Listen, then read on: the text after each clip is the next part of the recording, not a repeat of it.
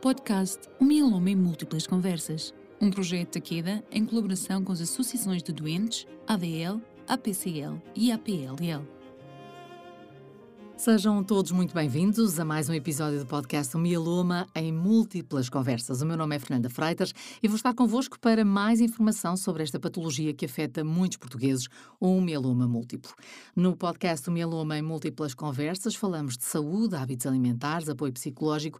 São momentos que contam com a presença de vários especialistas em diversas áreas e é deste modo que a cada conversa vamos decifrando o mieloma múltiplo. Neste programa conhecemos a Associação Portuguesa contra a leucemia, para entendermos mais também sobre o papel desta associação e doenças hemato-oncológicas. Temos connosco o fundador e atual vice-presidente da associação. Muito bem-vindo ao nosso podcast, Dr. Carlos Horta e Costa. Obrigada por se juntar a nós e por ter aceitado o nosso convite. Obrigado, Fernanda Freitas, e, e eu, eh, da parte da Associação, um imenso obrigado por estarmos aqui a poder apresentar os nossos projetos, as nossas ideias e, no fundo, a nossa vida. É um prazer uh, conversar consigo. Licenciado em Economia pelo Instituto Superior de Economia, claro que podíamos olhar para o seu imenso, longo e denso percurso profissional, mas eu, obviamente, para este nosso podcast, uh, eu vou salientar o ano 2002, o ano em que ajuda a fundar a Associação Portuguesa contra a Leucemia, da qual atualmente é vice-presidente. Por que é que, um, em linhas gerais, sentiram que em 2002 fazia sentido criar esta associação? O, porquê, como é que nasceu, no fundo, a Associação Portuguesa contra a leucemia? Ora bem, eh, como a Fernanda disse, nascemos em 2002, no, eh, em 2020 já somos maiores e vacinados, temos 18 anos, eh, e foi fundada basicamente por ex-doentes e, e, médicos do IPO. Hoje em dia já não é assim, não foi tão limitado, mas pronto, a gente está aqui e, já, e está aqui porquê? Porque nós sentimos que havia necessidade de consciencializar e mobilizar a sociedade civil para esta causa. Uh, havia muito desconhecimento, as pessoas uh, no, no, no, público em geral tinham muitas dúvidas, pouca informação, e no fundo a gênese é esta, é dar a conhecer uh, todo, toda esta problemática das doenças. Começámos pelo, pelas leucemias, porquê? Porque eram as doenças de leucemia, só que entretanto, ao, com o evoluir do tempo, também fomos para as outras doenças hemato-oncológicas, nomeadamente os linfomas e os mielomas. Uhum. Portanto, fazia todo sentido, aliás, as respostas da sociedade civil fazem sempre muito sentido, mas no fundo, a vossa missão, os vossos valores, eh, é claro que no site da Associação Portuguesa contra a Leucemia, desde já convido todos aqueles que nos estão a ouvir a, a visitar, podemos saber mais, mas uh, são valores muito uh, uh, intrínsecos a todos aqueles que decidiram formar esta associação e que ao longo destes 18 anos têm vindo também a trazer para a sociedade civil, não é verdade? Exatamente. Eu só de, de, de, diria uma frase que é a nossa missão e depois desdobrava. Uhum. A nossa missão que a missão não, é uma coisa que não convém andar sempre a mexer, não? portanto é um caminho, é para onde é que nós, o que é que nós devemos fazer em termos de, da nossa matriz. E ela é contribuir a nível nacional para a eficácia do tratamento das leucemias e outras neoplasias hematológicas afins, apoiando as famílias e doentes mais necessitados. Ou seja, aqui há dois, dois grandes pilares. Um, contribuir para a eficácia do tratamento destas doenças. Dois, eh, apoiar eh, famílias e os doentes mais necessitados.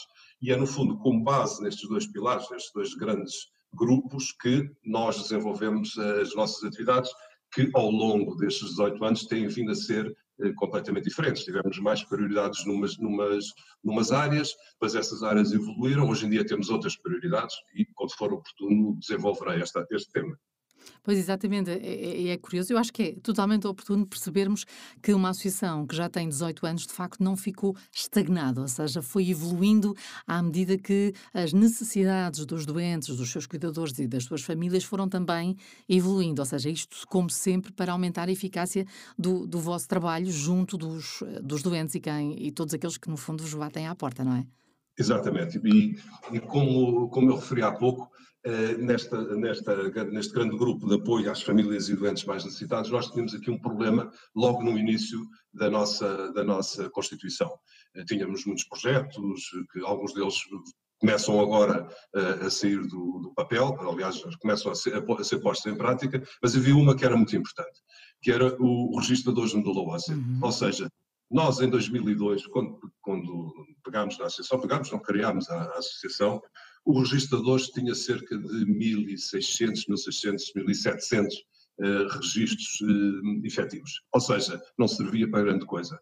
Para, para, o, para, doentes que precisam de medula que não têm familiares compatíveis, têm que ir ao, ao, à base de dados, têm que ir, quer dizer, os médicos têm que ir às bases de dados dos, dos dadores de medula óssea, quer a portuguesa, quer a internacional. Só que nós também sabemos que uh, a, a, genética portuguesa por vezes difere das outras. Portanto, era bom uhum. que o, o, o registro de dadores português fosse potente. E esta foi, portanto, a nossa grande prioridade no início.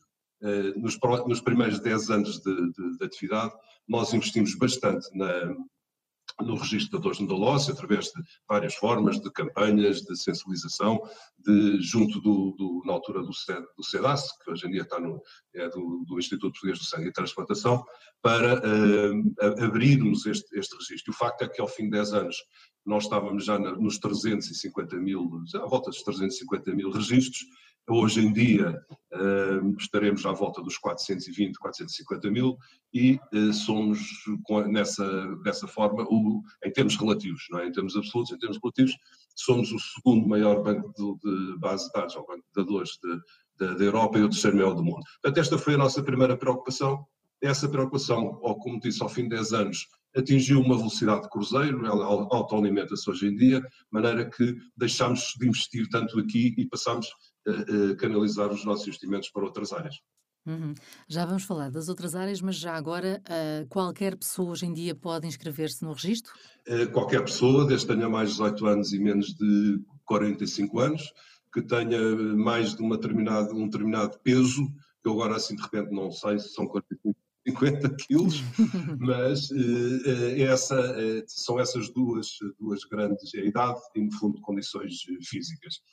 Claro que o porquê aos 45, enfim, não sou técnico, não sei, mas é, deve ser por causa da medula ainda estar em, em grande em grande forma, uhum. e, e, portanto, e depois aos 55, em princípio, a pessoa deixa de fazer parte do, do, do banco de dadores.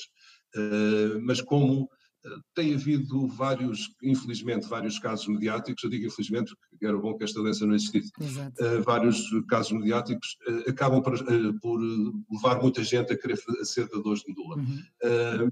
e, portanto, ela autoalimenta-se hoje em dia. Uhum. Mas há, ainda há muitos receios quando se fala em doação de medula, muitos mitos, não é? Exatamente, há. as pessoas não sabem bem porque, por vezes, e isso é um esforço que nós temos vindo, vindo a, desenvolver que, continuamente. Acham que a medula é, é algo que está na, na, coluna vertebral, não é? A medula é, eh, no fundo, em, em, termos práticos, é o tutano dos ossos, ou seja, uma parte esponjosa, que é, é a parte que produz o sangue, que está na, eh, dentro dos ossos. E, e o ser da dor medula é tão simples como fazer uma análise a ver se a pessoa é do tipo A, B ou, ou zero do, de, de sangue. É uma picada, tira-se quase um bocadinho de sangue e aí vê-se vê-se que, que, que, tipo, qual é a riqueza da medula e para que é que ela servirá no futuro. É uma coisa muito simples. Uhum. Uh, e acredito que uh, o aumento de dadores voluntários ajuda também a criar mais esperança a todos aqueles que um dia possam vir a precisar de uma doação, não é verdade? Oh, Fernando, é verdade, e deixe-me introduzir aqui um tema que para nós é sensível. Quanto, obviamente, quanto mais pessoas forem dadores, mais, mais hipóteses haverá de encontrar um, um, alguém compatível. Mas Uh, isto às vezes tem um, uma parte uh, menos positiva que eu gostaria de chamar a atenção para, para, para quem nos ouve, que é, uh, há pessoas que vão, por exemplo, uma campanha, o, o, filho de não sei quem, vai os amigos todos, familiares, pessoas que são sensíveis, vai tudo lá dar, ser dador, digamos. Mas essa medula pode vir servir para outra pessoa. E já aconteceu casos, uhum. em qualquer parte do mundo. E aconteceu nos casos, por exemplo, no, de, um dador, de um doente português que precisava de uma medula, que foi encontrada na Alemanha, que a pessoa disse, ah não, para, esse, para essa pessoa não vou dar. Era só, para, só fui dar, dar para ser para um amigo meu. Isto hum. não, não faz sentido. Estamos aqui a salvar pessoas e salvar vidas. É? Portanto, quem for uh, inscrever-se e registar-se como dador voluntário de medula óssea em Portugal tem de perceber que é um dador voluntário da sua medula óssea para Portugal ou para qualquer lado do mundo e que de facto pode salvar uma vida uh, onde quer que uh, a pessoa esteja. Portanto, no fundo, apesar de já não ser prioritário, como dizia há pouco, uma das preocupações prioritárias, continuam a incentivar as pessoas a tornarem-se dadores voluntários de medula óssea.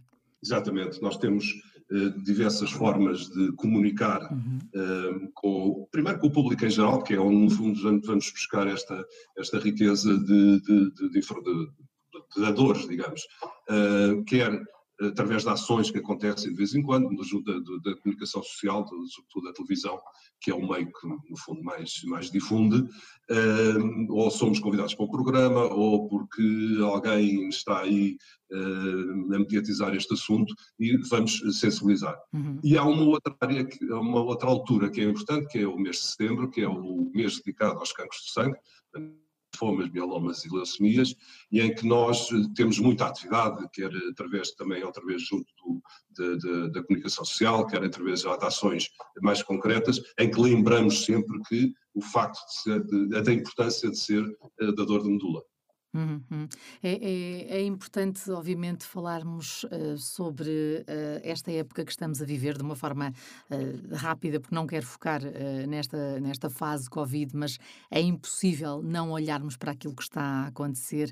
Um, acredita, enquanto associação, enquanto vice-presidente desta associação, um, como, é que, como é que sente que tem sido o dia a dia do vosso trabalho junto dos, dos doentes, dos familiares?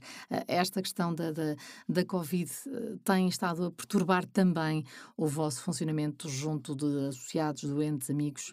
É, tem, tem, porque eh, tal como a gente, nós hoje vemos que Uh, há consultas que não que se deixaram de, de, de se fazer, se adiaram, consultas, quem diz consultas diz intervenções cirúrgicas, etc. Aqui também, ou seja, as pessoas estão mais receosas de comparecer, de, de estar connosco, uh, obviamente que tem sempre o, a forma de, de, o fazer por telefone, mas não é a mesma coisa. Claro, claro. Nós precisamos de ter o, o, cara a cara.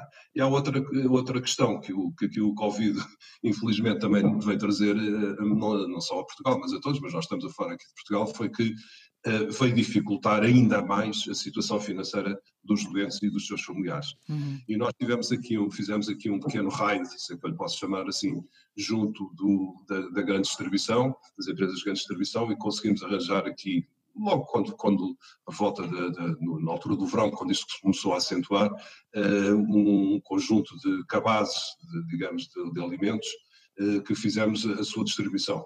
Eh, é mais uma forma de ajudar as pessoas. Uh, temos o, não, não, só nessa, nessa parte, que essa parte essa foi pontual, mas há uma outra área que nós temos tido muita, muita, muito trabalho, que é no apoio, no apoio social aos doentes e familiares. Uhum. Uh, apoio social, basicamente apoio financeiro. Claro. As pessoas uh, têm que viver, uh, ficaram desempregadas, o marido ficou desempregado, a mulher para dar assistência também, ou vice-versa, tem que tratar do, dos, dos, filhos, tem que continuar a pagar a renda da casa, o telefone para comunicarem, ter alimentação. E por vezes isto falha, e falha muitas vezes. E este ano tem sido, não digo exponencial, mas tem sido multiplicado por N. Ou seja, nós no ano passado, 2019, 2018, por aí fora, tínhamos uma determinada verba que, que alocávamos este, esta assistência social, essa verba já se foi ultrapassada logo em abril, não é? Uhum. Tivemos que fazer, lá está, mais uma, uma campanha uma campanha forte junto do, de alguns dos nossos grandes apoiantes e patrocinadores que, sensibilizados, nos deram enfim, mais uma, um contributo importante para continuarmos a apoiar toda esta gente que bem precisa. E eh, acredita que eh, estas alterações especificamente podem ter muito impacto junto da, da qualidade de vida dos doentes? Tem, porque uh, as pessoas depois ficam preocupadas, não sabem bem se vão, se devem contactar com, com, o seu médico para, para ter alguma, pôr alguma questão, julgam que ele está assoberbado e que se calhar não a vai atender, atender, ou não querem, por vezes não querem falar connosco, ou não querem, ou não, não, não, acham que não devem falar connosco uh, por, por algum motivo, e, e de facto o que é importante é que as pessoas comuniquem, que se informem, eh, porque quanto mais informadas estiverem sobre, sobre estas doenças e sobre o, o, o que pode acontecer, o que não pode acontecer, por exemplo, nós tínhamos até aqui uma, uma, uma, uma, uma atividade que era muito interessante, que eram os grupos de doentes eh, fisicamente, vinham aqui à associação, uhum. por exemplo, um grupo sobre mieloma Vinha aqui os, só doentes, não há cá nem médicos, nem enfermeiros, eh, ninguém que os possa constrangir uhum. a, a, dar, a, a comunicar. E, portanto, eles falavam uns com os outros, já fizeste isto, não fizeste, como é que estás, como é que não estás, na fase da alimentação, o que é que podes comer, o que não podes. Portanto, isto era muito interessante era coordenado sempre por um ex-doente que depois no fim fazia ali uma, um resumo claro. e, isso ficava depois distribuído por todos. Isto hoje em dia não, não dá, temos que evoluir para, para, o, para online, os, por assim dizer, é? para o online. Já, Mas não é a mesma tivemos, coisa, não é? Não é a mesma coisa, não, não há aquele contacto físico. Nós vemos, por exemplo, fizemos aqui um, um, já dois webinars e umas jornadas nacionais durante dois dias todas por, eh, por telemática, não é? via uhum. telemática. Uhum. É bom por um, por um lado, porque pessoas que se calhar não vinham porque tinham que se deslocar, sei lá, de, de Faro ou de Vila Real de Trás dos Montes, ou seja o for, já puderam fazer. Mas não é a mesma coisa. Claro. Uma coisa é o contacto do dia a dia. Mas enfim, é isso que está a dificultar e lá rapidamente venha lá uma vacina um remédio, seja o que for, para, para, que nós possamos continuar a apoiar os nossos doentes e, e os seus familiares. Uhum. Estes, uh, como dizem muito bem, estes encontros online não substituem necessariamente, mas ajudam. Aliás, este podcast surge também nessa, nessa necessidade sentida de trazer mais uh, notícias, mais informação uh, sobre esta, esta questão. Se continua a sentir que, apesar de termos acesso a muita informação, ainda há muita gente que não faz a pesquisa certa ou continua a alimentar mitos. Há bocadinho falávamos da questão da, doação da medula óssea, mas outro tipo de mitos em relação a estas doenças?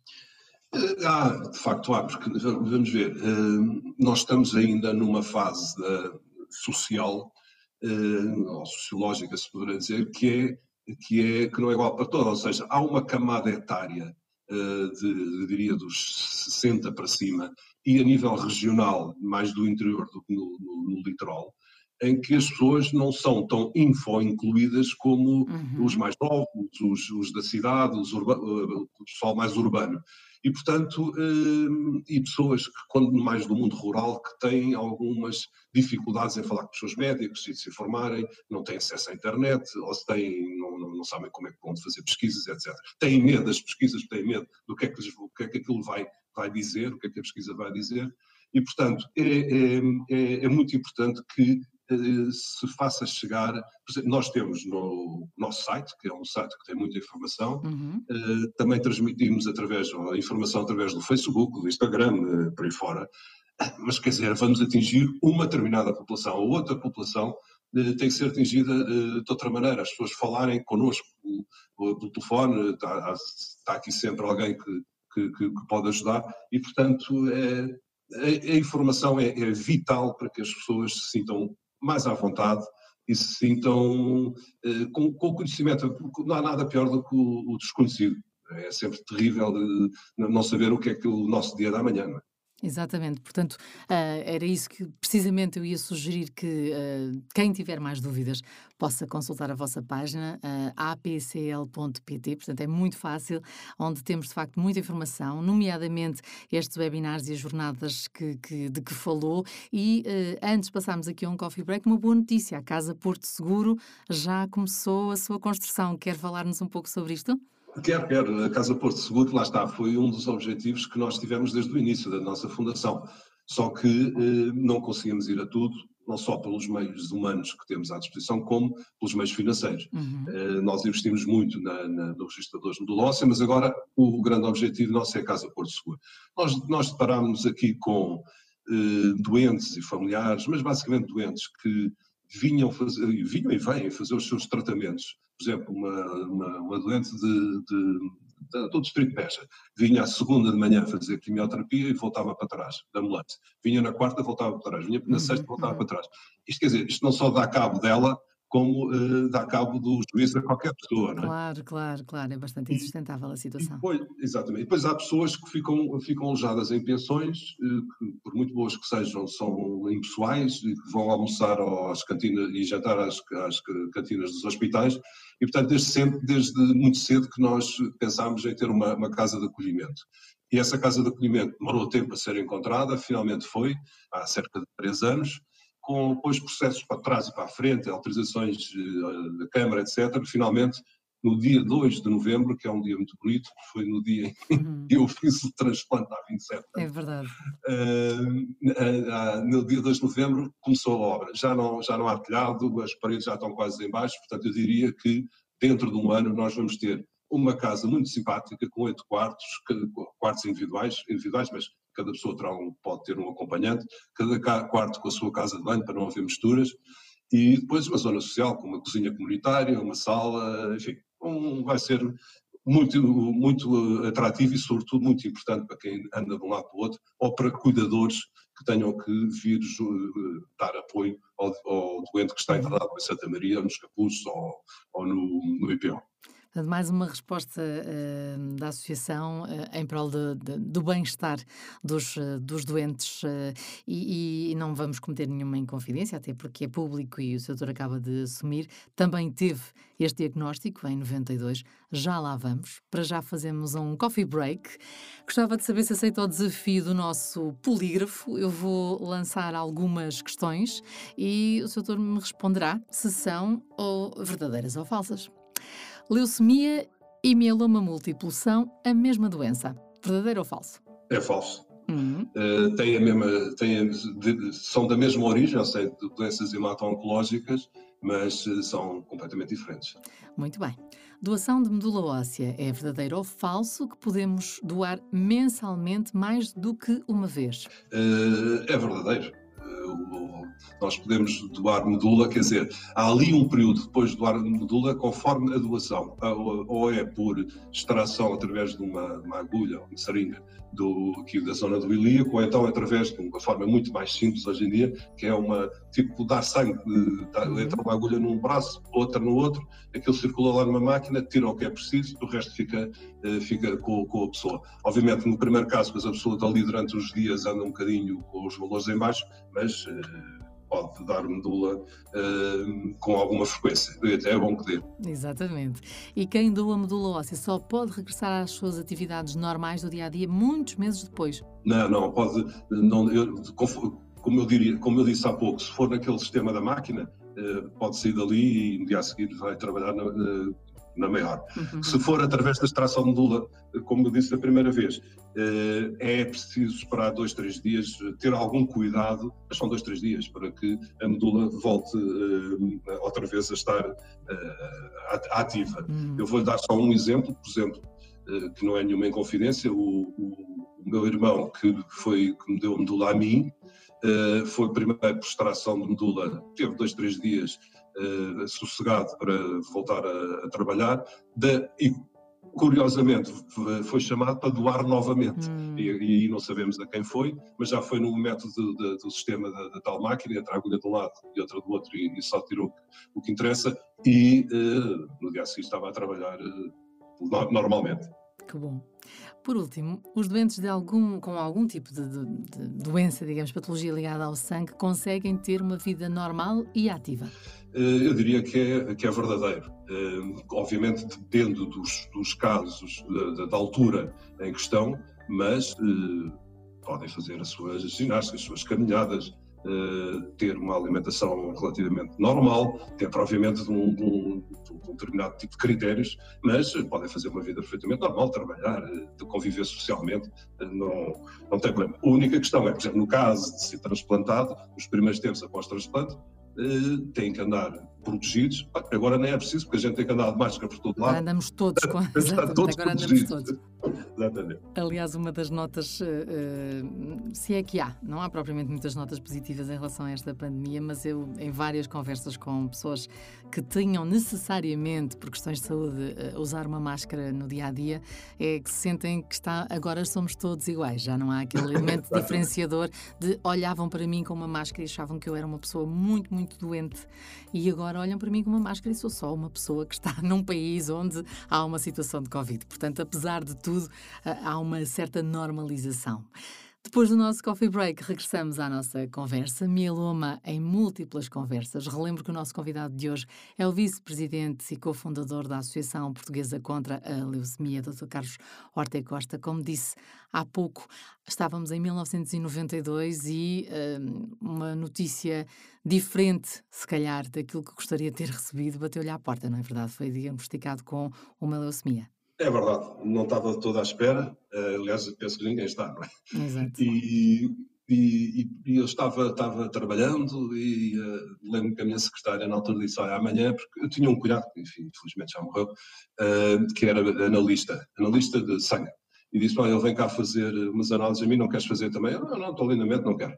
E, mas ela insistiu, disse, está bem, pronto, venha de lá. Olha, e foi assim, foi por acaso. Isto é um alerta para todas as pessoas, que é, uhum. não vale a pena estarmos 20 anos, 15 anos, 10 anos, 5 que seja, sem fazer uma, uma, uma análise sangue, sem ir ao médico, porque as coisas quanto mais tarde for, pior. Uhum. E eu uh, apanhei aquele susto em 92 e digo assim, como é, que eu, como é que vai ser a minha vida a partir de agora?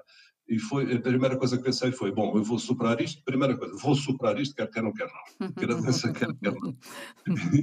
temos pena, como se costuma dizer, temos pena, agora vamos lutar contra isto e vamos superar, não é? Eu acho que a atitude positiva é fundamental, não lhe parece? É fundamental e a atitude que temos que ter. Aquela história de depois de ser o coitadinho uhum. e ficar em casa, não sair, porque não, não, tem que ser exatamente o contrário. Eu vou só dar um, um exemplo meu. Eu, eu usava, na altura, usava bigode. Uhum.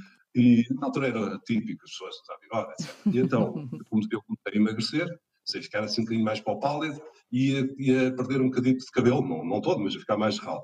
E as pessoas começaram a pensar, pá, tu estás diferente, o que é que aconteceu? Assim, estou tramado, peço desculpa do termo, estou tramado, que eu não quero dizer o que eu tenho, porque eu detesto esta história do coitadinho Exato. e as pessoas preocuparem-se. Eu queria ter uma vida normal. Então o que é que fiz? Tirei o bigode. E as pessoas quando perguntavam, mas estás diferente. Era, tirei o bigode. é uma boa técnica, aqui fica. Se calhar não muito útil para algumas senhoras, mas... não, cortam o cabelo ou deixam crescer e vai dar ao mesmo. Ok, acho que, acho que pode ser interessante esta perspectiva. Ou seja, este lado uh, é um bocadinho aquela velha frase do always look on the bright side of life, mas acredito, Dr. Carlos Horta Costa, tem muito a ver com a personalidade das pessoas. Esta é, sem dúvida, uma boa sugestão, mas acredito que no dia-a-dia -dia da associação há muitas muitas pessoas que, quando vos batem à porta, não estão com esta atitude. É também algo que vocês trabalham, ou seja, uh, uh, um, um, bom hábito, um hábito de vida saudável é também ter uma atitude positiva perante a doença e acreditar aquela, aquele clichê que usamos hoje em dia, não é? Que apesar de tudo pode tudo ficar bem. Exatamente. Nós temos, aí temos um conjunto de vertentes uh, que queremos trabalhar, umas que ainda não conseguimos e que esta história do Covid ainda nos veio dificultar, uhum. mas, por exemplo, temos o, um grupo já fizemos vários workshops de, de, de maquilhagem. Uhum. Porque a maquilhagem, as pessoas quando começam a fazer quimioterapia, como eu dizia há pouco, ficam com a pele macilenta, começa a cair o cabelo, começam a ficar mais magros, etc. E, ficam, e as pessoas não querem, querem ter, ter ali um, um, aspecto um bocadinho mais, digamos, saudável dentro do, do, do possível. Então temos, chamamos sempre um, um, alguém especialista de uma, de uma empresa de cosmética que vem cá, geralmente são senhoras, isto quer dizer que não, não, não, não venham também cavalheiros assistir uhum, estas, uhum. estas sessões e que se lhes dão dicas, porque não se pode pôr qualquer tipo de produto nesta fase da, da vida, e as pessoas ficam daqui todas contentes e felizes, bem maquilhadas, com outro aspecto, com outro look, ficam, lá está, é uma coisa para tornar mais positiva uh, a atitude da pessoa perante a doença. Uhum. Uh, também desenvolvemos workshops de, de, de nutrição, eh, que é importante porque nem, nem, tudo se pode comer e as pessoas pensam, ah, que chatice, agora vou, vou estar aqui eh, muito condicionado. Não, há uma parte teórica de, de, nutrição, que são nutricionistas do BPO que nos vão explicar o que é que se pode comer, as temperaturas, etc. E depois há uma parte prática, ou seja, isto é na Associação dos Cozinheiros Profissionais de Portugal, uhum. cozinha-se uma, uma refeição, uma entrada e um prato, e depois toca de ir tudo comer. E são coisas eh, banais que qualquer um pode fazer. No fundo, o chefe o grande chefe Pedro Sommer, que uhum, grande amigo, uhum. o que faz é dar ali umas dicas para, para que a comida saiba a comida e não, propriamente, não saiba a nada. Exato. Isto com, com a quimioterapia é, é, complicado. O, o tal que o Covid nos veio dificultar é chamado uh, uma, uma área que nós andamos aqui atrás já há dois, três anos para desenvolver e ainda não conseguimos, que é as visitas aos doentes. Ou seja, quem está internado por vezes não tem familiar, não tem cuidador nenhum porque o visito diariamente e, precisam de ver pessoas de fora. Uhum. E nós temos este projeto, projeto que não pode ser qualquer pessoa que vai lá bater à porta e dizer ah, vai tudo correr bem, a pessoa sabe lá se vai correr bem, se não vai. E, portanto, tem que ser pessoas formadas, e está a ser desenvolvido com, com, com o Hospital dos Capuchos, e que depois vai, as pessoas vão, olha, gostava de falar com alguém, vem aqui um voluntário, vai um voluntário vai lá visitar. Agora, isto precisa de formação, eh, que ainda não começou. E agora com o Covid também não podemos entrar nos hospitais para visitar, não é? que é mais uma, uma, uma pedra no, no, neste sapato, mas enfim, isto para dizer que nós estamos atentos para que as pessoas tenham uma atitude positiva uhum, uhum. perante a doença. Já é, ela já é chata, e se a pessoa ainda não tem atitude positiva, ainda se torna mais chata. Uhum. Mas este apoio psicológico, apesar de tudo, continua a ser prestado pela associação, uh, à distância que seja, não é? Eu não diria apoio psicológico, porque o apoio psicológico foi uma área que nós tivemos aqui, uhum. mas uh, tivemos, não, tivemos a ideia, psicólogo mesmo, com psicólogos, etc mas eh, tem havido aqui, a nível da nossa, da nossa administração, se eu, se eu posso dizer assim, uhum. algumas dificuldades em, em, em, aceder, porque é uma parte muito sensível uhum. e, portanto, nós temos que ter, ter, muita atenção. O que nós vamos querer fazer é, eh, como por vezes as pessoas precisam de apoio psicológico e não têm dinheiro, e não sabem a quem recorrer, o que nós vamos querer ter é aqui um conjunto de dois, três, uma bolsa de psicólogos que, perante um valor eh, razoável, uhum, mínimo, uhum. dentro do possível, mesmo caso pague uma parte, eh, e a outra parte tem que ser paga pelo doente, porque senão entram num caminho e nunca mais saem lá, se for, se não pagarem, uhum. e uma parte, e, e, então de prestar esse apoio, não propriamente dentro da associação ou no âmbito da associação, no âmbito vai ser, mas eh, através de uma contratação com alguém de fora, que é para nós não estarmos eh, com isto misturado, que senão pode dar confusão. Mas, mas sim, é uma área muito, que, que é vital para nós. Uhum. O, o, estamos a falar a questão de, dos tratamentos, a adesão a, às terapêuticas é fundamental quando falamos nestas uh, doenças, nestas e noutras, mas uh, o que é que considera uh, que o doente deve ter em atenção para ser uma fonte de ajuda em todo o processo? Ou seja, já falamos desta perspectiva positiva, mas acredito que a adesão terapêutica, o não desistir, o ter hábitos de, de, de vida saudáveis, o doente pode também, de alguma forma, tomar conta da sua doença? Eu acho que sim. Aliás, eu diria que o doente tem que ter tem que ser um agente positivo. Um agente, um agente, eu nem diria positivo, um agente ativo e não um agente passivo. Ou seja, tem que ser ele a comandar a doença. Eu sei que isto é difícil de fazer, porque há sempre aquela barreira eh, médico-doente, mas que cada vez está mais esbatida, porque, no fundo, os médicos existem para tratar doentes. Se não houvesse doentes, não, não era preciso haver médicos. Uhum. E, portanto, isto é uma, é uma questão de uh, cliente-fornecedor. Eh, de uma forma assim mais comercial ou mais Uh, assim, uhum, mais comercial, uhum. sim, sim, pode sim. dizer. E, portanto, uhum. primeiro que tudo tem que ter um agente ativo e não passivo. Ou seja, eu quero saber, eu quero ser informado, eu quero saber o que é que tenho que fazer, etc. Uh, e, e, os médicos não são nenhum seres uh, supranaturais, são uhum. pessoas como nós, também têm as suas doenças, também têm os seus problemas e, portanto, até gostam de que, que, que os doentes Hoje isto mudou muito no, no, nos últimos anos, que os doentes lhe ponham as suas questões. E depois estar informado, a informação é, é, é vital, num, sobretudo num dia, numa altura destas da, da, nossa vida, em que há informação por todo lado, há acesso à informação por todo lado. Quanto menos forem uh, ao Dr. Google, melhor. Até pode ser um bocadinho assustador, não é? Pode ser um bocadinho assustador. E, portanto, vejam nos, no, nos sítios que são, digamos, certificados, no nosso site, vão lá uh, procurar literatura que seja científica, mas que, de preferência, perguntem aos médicos o que é que, o que, é que devem fazer.